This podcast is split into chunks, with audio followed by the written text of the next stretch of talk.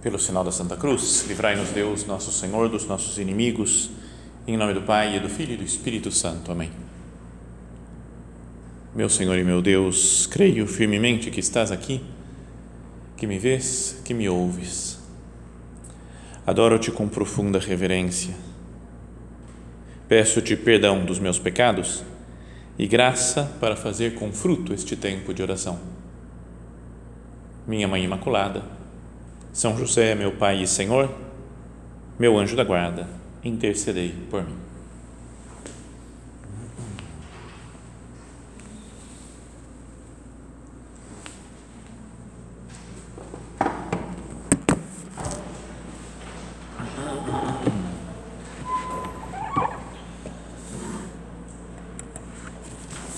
O Evangelho da missa de hoje dizia algo muito breve assim, né? Contava uma é uma história, uma parábola de Jesus, muito rapidinho ele conta. Fala assim: naquele tempo, Jesus disse à multidão: Quem é que traz uma lâmpada para colocá-la debaixo de um caixote ou debaixo da cama? Ao contrário, não a põe num candeeiro, né, num candelabro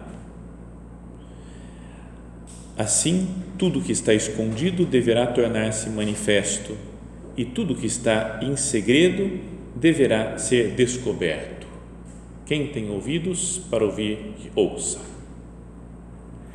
Queria que a gente tentasse meditar nessas palavras de Jesus, né? ver o que, que eu posso tirar dessa parábola tão breve, essa comparação tão rápida que faz Jesus. Uma primeira coisa, algo interessante aqui, é que até essa a formulação da frase, né? quem é que traz uma lâmpada para colocá-la debaixo da, de, um, de um caixote? O que é isso de trazer uma lâmpada? No original, até, né? no original lá em grego, a, a frase é como que uma lâmpada vem embaixo do, de, um, de um caixote? Né? Você fala assim, como assim uma lâmpada que vem? Né? Parece um ser vivo, né? Aqui já foi a tradução já dá uma tranquilizada, né, falando quando, como que alguém traz uma lâmpada, mas tem uma ideia de movimento, né, de, de, de se manifestar, de a, a lâmpada que vem vindo para ficar dentro de um caixote.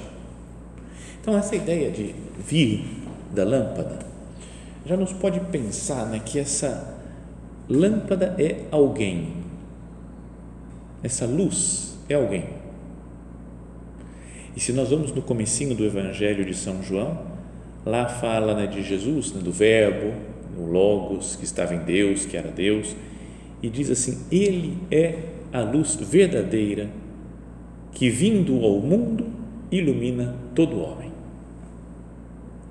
Então, ao falar de lâmpada aqui, de luz, que nós pensemos isso, falando, Jesus está falando de você.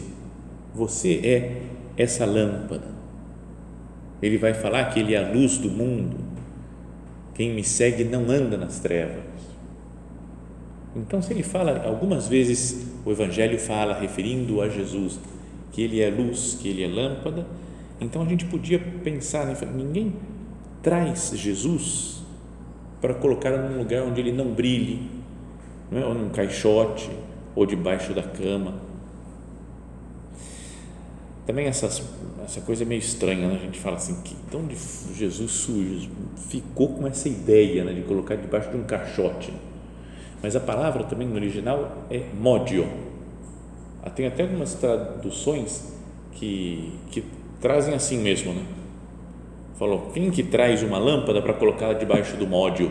Você fala, cara, o que é módio? Não, não, não, acho que ninguém faz ideia. Aí fui procurar ver o que, que é, e é uma unidade de medida que dá uns 8 litros mais ou menos, a quantidade, um volume. E tinha também algumas, alguns vasos que tinham mais ou menos esse tamanho, cabiam 8 litros lá dentro, para medir, né? ou comida, né? farinha, por exemplo, arroz, sei lá, ou, ou líquido. E era um, talvez um artefato mais ou menos natural, normal que tinha nas casas. E a palavra para falar cama pode ser cama ou então um reclinatório daqueles que eles usavam para comer, né, os judeus, de ficar meio deitado na mesa, tipo um divanzinho. Então, a lâmpada nunca está dentro desse desse módio, desse caixote, desse vaso. Nunca está embaixo de uma cama, embaixo de um reclinatório, mas é colocada no candelabro para que ilumine toda a casa. Então, vamos olhar para Jesus. Ele é essa lâmpada que vem para iluminar. Ele é a luz verdadeira que, vindo ao mundo, ilumina todo homem. Eu sou a luz do mundo. Quem me segue não andará nas trevas. Então, Jesus vem para trazer luz, para trazer sentido para as coisas. O mundo às vezes anda no escuro. Não é de vez em quando, quando você é à noite e acaba a energia de uma casa, não é que fica tudo complicado, fica, fica tudo escuro, você não consegue chegar nos lugares, mesmo conhecendo a casa, você vai meio tateando, né, até procurar uma vela para ver uma coisa. Agora tem, ficou com coisa de celular, ficou muito mais fácil, né? você dá uma balançadinha lá no celular e já vai iluminando tudo. Mas antes, quando era tudo, tudo escuro, fica difícil né, de ver, de reconhecer, de saber quem são as pessoas que estão junto de nós. Mas quando chega a luz, quando chega Cristo, aí tudo fica iluminado, tudo tem sentido. Me lembro de uma vez, uma excursão para subir uma montanha que eu fui fazer há muitos e muitos anos atrás. Muitos. Deve ser, acho que 1990, mais ou menos, sabe? É coisa da, da antiguidade. E, e éramos oito pessoas, oito amigos, falando, vamos até a Pedra Grande, essa de Atibaia aqui, subir e descer tranquilo, né? sabe? Excursão sem problemas. Só que daí a gente foi à missa, domingo de manhã, a missa atrasou, aí voltamos para casa, aí era a época do Ayrton Senna, que estava correndo ainda na Fórmula 1, falou, ah, vamos ver a largada, vai da corrida, ver como é que sai o Senna, então ficamos assistindo, saímos 11 e pouco da manhã para subir a Pedra Grande. No meio do caminho a gente rezou o Ângelus, até já era meio-dia, a gente estava na estrada ainda, e chegamos lá, inverno, tranquilo, subimos sem nenhum problema. Lá em cima, a gente falou, pô, a gente podia caminhar pela crista de montanhas que tem aqui, e descer pelo outro lado que tem uma cachoeira super legal. Eu não sei para quê. No inverno, oito pessoas vão para uma cachoeira. Né? Uma, era tudo frio já, já estava. Não, vamos lá, vai ser demais, eu não sei o quê. Né? Aí, alguns falaram, mas pode escurecer e a gente talvez chegue à noite. Votação: 7 a 1. Esse foi o 7 a 1 mais o pior da minha vida. Porque nós votamos, sete tinha um cara lá, só que falou: não, perigoso pessoal, vamos voltar para casa já. Nós, é ridículo você. E fomos para a excursão. E fomos caminhando, e aí a coisa, a gente não achou a cachoeira, não achou, não achou, e de repente, breu total. Uma escuridão, sabe que você não via nada na frente, não tinha lua, não tinha nada e aí tinha um dos rapazes que tinha levado uma lanterna. A gente tinha tirado sarro dele a, a viagem inteira. Ele falou: para que, que você traz uma lanterna se a gente vai durante o dia para uma montanha? Não tem lógica, não é caverna que a gente vai. Mas depois passou a ser útil naquele momento, porque tinha uma lanterna e a gente não via nada, nada. E, e andando, um segurando nas costas do outro, e o primeiro com uma lanterna. Mas você não via nada, sabe? Não? Andar na escuridão total andar na escuridão. Aí chegava assim e falava: aqui tem um abismo, não dá para continuar. Só que também não dava para fazer uma volta assim, ir girando, porque tinha árvore para todo canto, mato. Né? Então a gente só girava em torno de si mesmo, passava a lanterna para o cara que estava em último e ele passava o guia.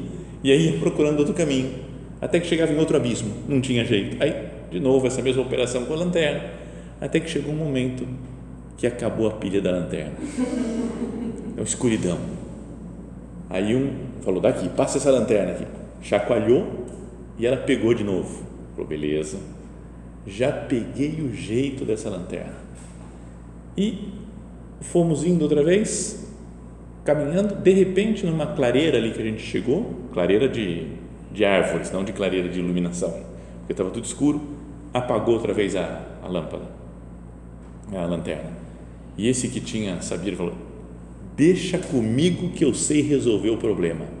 Segurou a lanterna, deu um tapa atrás da lanterna e pulou a lâmpada, a mola, as pilhas e tudo e quebrou a lanterna espalhada por todo canto, tudo na escuridão. Um tinha fósforo, foi acendendo procurando os pedaços da lanterna. Sabe aquela coisa terrível, que a gente não conseguia fazer nada. E aí o tempo foi passando, foi passando, e aí era onze e meia, meia-noite, mais ou menos, a gente no alto da montanha não conseguia descer. Mas não era, no meio de uma floresta. E aí falou, acho que nós vamos ter que dormir aqui. Mas ninguém tinha preparado nada, não tinha roupa de frio, não tinha nada. E foi dos maiores frios da minha vida. Por isso o 7 a 1 foi tremendo. Teve um momento lá que alguém perguntou, que oração? Estava tudo, a gente tentou encostar um no outro para aquecer um pouquinho. E aí falou, que oração? Aí um lá falou, cinco. Opa, cinco para uma. Não, não, mas parecia, sabe, não vai acabar essa noite. A gente acordou, levantou, começou a comer outra vez. Não. Mas quando começou a amanhecer o dia, foi tudo ficando iluminado. E a gente fala, cara, dava para descer por aqui, ó, pega aqui, passa por ali, vai ali. E oito horas da manhã estávamos em casa.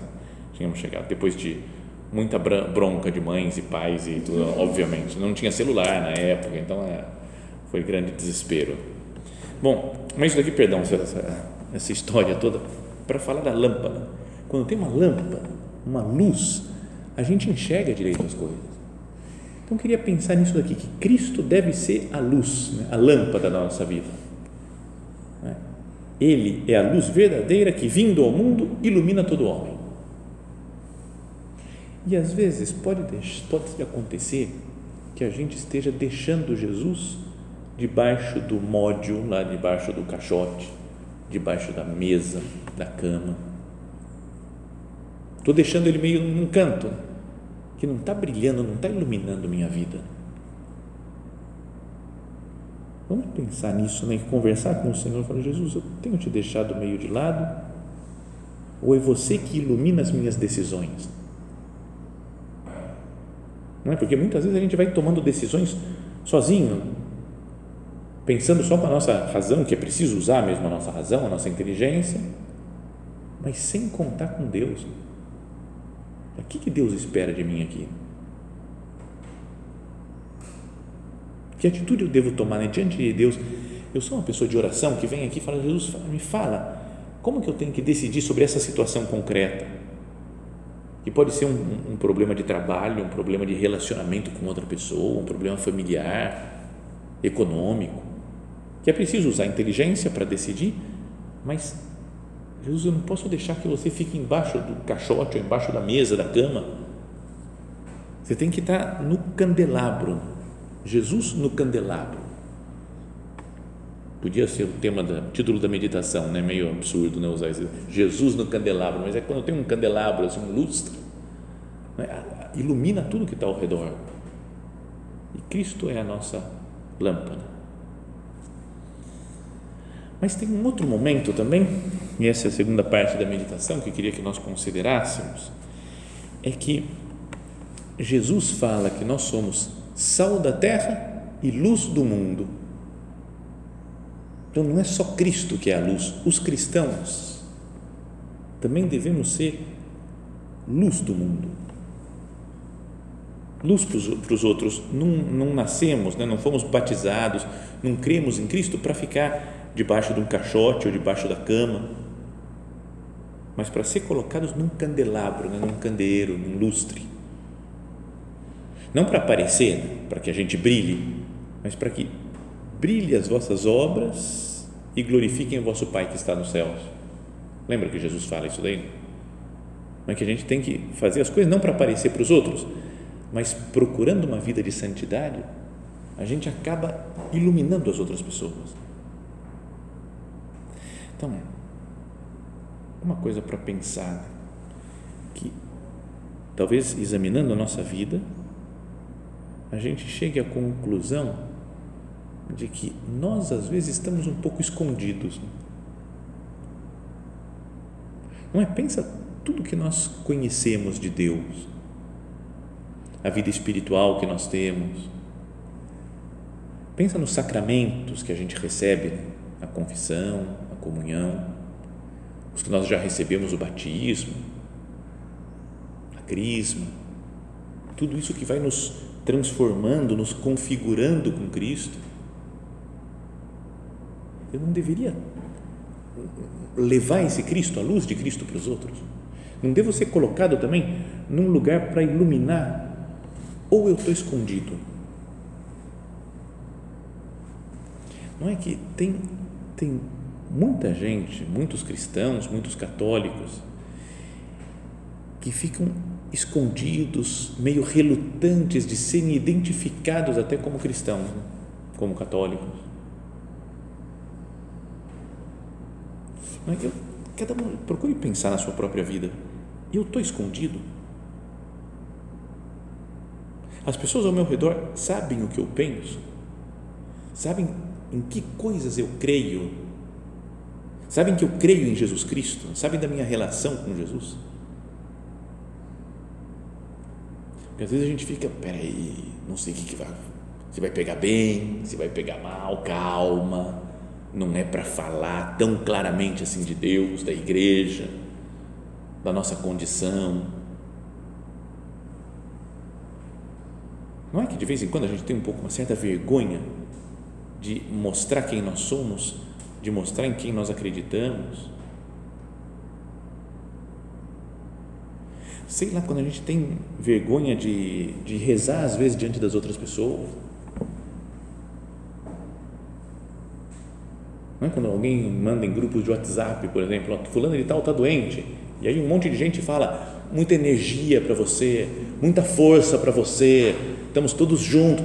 A gente fica às vezes com medo de falar, estou rezando por você, porque estou um pouco. Né? O negócio é energia, uma bola de luz para você, né? não é? eu rezo e, e, e, rezo abertamente, descaradamente, vai, digamos assim, para que as pessoas, pessoas saibam que eu estou rezando.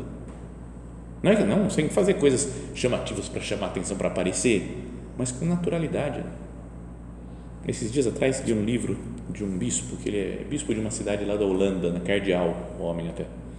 E ele falou que lá o ambiente é muito paganizado, né? na Holanda, muito ateu, e ele falou: Mas eu sempre fiz questão de mostrar minha condição. Quando eu era leigo, antes de ser padre, eu falava: Eu sou um leigo cristão. Depois eu sou um padre cristão. Depois um bispo cristão, um cardeal cristão. Então, quando eu estava na faculdade, ele fez, não me lembro o que ele fez, acho que medicina, talvez antes de ser padre. E falou: Eu ia comer lá no, tipo, no bandejão, no refeitório, e fazia o sinal da cruz. Porque às vezes a gente fica com um certo medo né, de manifestar a fé. Né?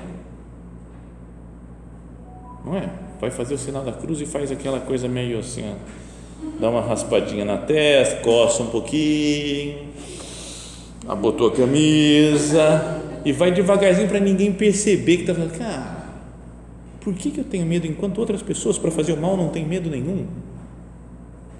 Sério, a vida de padre ajuda muito para perder qualquer desses respeitos humanos, essa preocupação com a imagem. Porque você sai na rua assim, de batina, Acabou. Você fala, é, sou padre. Está gritando, né? Tipo um, um chamariz, assim, uma coisa. Sou padre.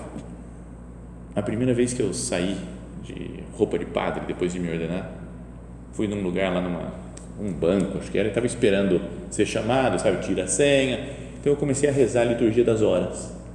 E tem uns momentos da liturgia das horas que você tem que fazer o sinal da cruz. E aí veio uma vergonha assim, falei, eh, vou fazer o sinal da cruz na frente de todo mundo. Aí falei, cara, eu já estou com um maior livro, tipo Bíblia aqui na mão, vestido de padre. Eu, tenho, eu falei, ah, que nada, pode fazer à vontade. Mas vocês não sentem isso que de vez em quando a gente fica meio envergonhado? E quem quer fazer o mal faz com, com a cara totalmente deslavada. Não é quem quer, sei lá, esses dias que teve essa coisa de aprovação do aborto na Argentina o pessoal falando, presidente da Argentina, todo mundo falando, nossa, estamos cuidando da saúde das pessoas, é uma beleza, uma maravilha, uma vitória, uma conquista. Cara, vocês estão assassinando milhões de crianças. Uma conquista, o que, é isso? Não é, não é assustador? Não é quem quer defender que existem infinitos gêneros LGBTQ, Y, SM, hashtag, é, asterisco, tem tudo. E defende, e ai de quem falar o contrário, porque é perseguido. Dizem as maiores bobagens né, em nome de, da liberdade de expressão, né, de liberdade de opinião, que é importante não ter, ter opinião, ter liberdade para expressar suas opiniões mas a gente, para falar de Cristo, ficamos com medo, né? colocar Cristo num candelabro, num candeeiro, falar que eu sou cristão, aparecer. Os filhos deste século são mais espertos que os filhos da luz. Jesus que fala isso também. Quem quer fazer o mal, praticar o mal, falar coisas que são muito estranhas, muito esquisitas, fala com muita segurança, porque o mundo apoia, né? a sociedade apoia tantas coisas. E eu, Jesus, não tenho sido essa luz colocada no candeeiro, no candelabro. Sou uma, uma luz que está fechada ainda dentro da sua caixa. Sabe essas caixinhas de papelão que guarda a lâmpada? Ela está guardadinha lá, quieta, no canto dela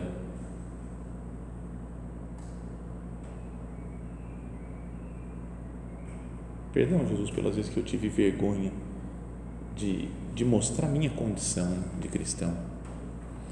Talvez já tenha contado isso outras vezes, mas quando eu era novo, também faz muitos, muitos anos, daí também nem era padre, nem sonhava que ia ser padre, mas já era do Opus Dei e fui fazer um convívio num curso anual do Opus Dei num, na, em fevereiro, sei lá, eu estava no terceiro ano do ensino médio, faz muito tempo.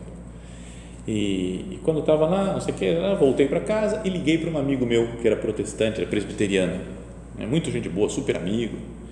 E aí ele, mas ele era todo cheio de curtir, festas e baladas e tudo. E aí falou: E aí, cara, o que, que você fez no carnaval? E eu falei: Cara, eu estava num retiro, num convívio, né? com missa todo dia, rezando terço todo dia, tá um monte de, tudo bem, mas jogava uma bola, tinha piscina. Então o que eu falei? Eu falei: Pô, eu fui com uns amigos meus na, na piscina, uns futebol, cara, carnaval, sabe, para manter aquele clima assim. E você, cara, o que, que você fez? Ele falou, eu fui num retiro da minha igreja. Eu falei, eu, eu, eu também, desculpa, eu também, era mais ou menos isso. Mas, sabe, aquela vergonha que você não pode voltar atrás, mas você fala, cara, por que, Senhor? Por quê? Então, não tem uns caixotes ou umas camas, uns módulos que nós estamos escondidos embaixo. Dá para ver que eu sou cristão. Cada um pensa no próprio exemplo que dá né, na sociedade, na família, entre as amigas. O meu mau gênio, às vezes, minha ira. Não é um caixote que cobriu, acabou, não tem luz lá, nada. Quando a gente briga, briga, briga, briga, caixote. Não brilha a luz da fé. Orgulho, a pessoa metida, a sensualidade, a preguiça, esses pecados todos né, que ah, não está brilhando essa luz que teria que brilhar. Às vezes a falta de tempo, tô tão, tanta correria, tantas coisas que eu tenho que fazer, minhas tarefas, meus trabalhos, que eu não levo Cristo para os outros. Será que eu não estou me escondendo atrás de uma agitação de trabalho, de estudo, para deixar de ser luz, para ficar como um, embaixo do caixote. Ou um desleixo, né? não, sei lá, não lembrar que eu sou uma luz. Vós sois o sal da terra e a luz do mundo. Não está convencido né, de que eu tenho que levar Cristo, a luz de Deus, o sentido das coisas para o mundo. O mundo está nas trevas, né? às vezes apagado. Tanta gente que vive né? sem saber onde ir, dando cabeçada de um lado do outro.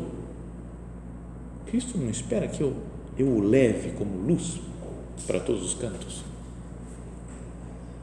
Também isso já contei, mas um casamento, uma vez que eu fui, eu era também novo, era o casamento de uma prima, e o padre ele era super empolgado para falar as coisas, né? então ele sempre ele falava gritando, uma maravilha, era todo, era o, era o padre que a gente chamava de só católico, porque ele uma vez numa procissão ele estava lá, ficou doente, então ele estava lá paralisado, aí a procissão acabou, a procissão chegou todo mundo na praça da cidade, cheio, lotado de gente à noite, sexta-feira santa, e aí ele falou, repitam todos comigo, eu juro. E aí o pessoal, eu juro. Falei, cara, eles não sabem o que vão jurar, tá todo mundo jurando. Eu prometo, eu prometo que eu vou ser só católico. E aí o pessoal, ah", aquela, porque ele ficava bravo, né, do pessoal ser católico, mas depois ir numa outra, ir na, no espírita, ir na umbanda, ver, ler a mão e essas coisas, uma mistura, né, que tem também. Vou ser só católico nessas, na renovação de promessas do batismo, sabe que tem algumas cerimônias na vigília pascal, né? renunciais a Satanás, as suas obras, renunciai ao pecado, né? nos afaste de Deus, renuncio, renuncio. Ele ia se empolgando e criando frases novas, né? que não estava lá no texto. Renunciais ao espiritismo, a umbanda e a macumba, renuncio, renunciais a não sei o que, cara, sabe? Então ele era todo empolgado assim. E aí, um, nesse casamento, ele falou: E vocês, a partir de agora, são Cristóforos. Cristóforos. Fiquei em silêncio, cara, que será que é esse negócio? Mas depois foi passando tempo, aí ele traduziu, explicou que significa portador de Cristo, quem leva Cristo para os outros. Luz, ilumina, leva a luz de Cristo. Tem até um, é o nome de um personagem, o melhor personagem, acho, do mais santo, do livro Os Noivos, do Alessandro Manzoni. Já leram esse livro? Podem ler, Os Noivos. Super bonito, romântico. Tem umas 200 páginas de sofrimento, que é uma peste que atacou a Itália, lá, assim, que morre todo mundo. Muito mais peste que coronavírus, mas aquela, aquela super power que deu. Então, são 200 páginas de sofrimento. Mas as outras 800 páginas do livro são muito boas. É gigantesco o livro. E tem um frei lá, que é o frei Cristóforo e ele sempre ajuda os outros, fala de Deus, corrige, ensina a perdoar, anima. Então é um, sabe, é um cristão de verdade. Assim tínhamos que ser cada um de nós, Cristóforos, portador de Cristo.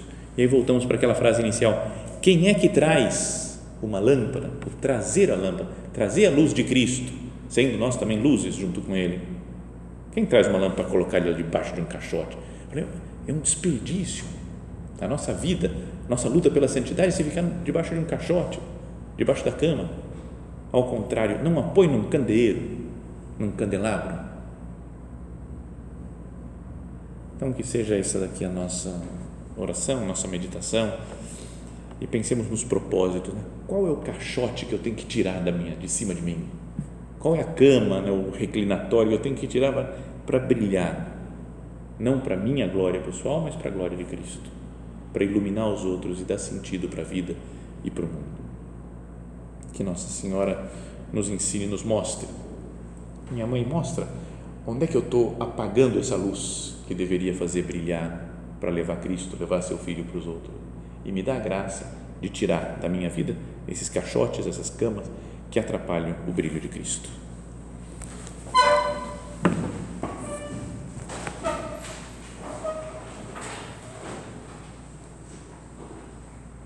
Dou-te graças, meu Deus, pelos bons propósitos, afetos e inspirações que me comunicaste nesta meditação. Peço-te ajuda para os pôr em prática. Minha Mãe Imaculada, São José, meu Pai e Senhor, meu anjo da guarda, intercedei por mim.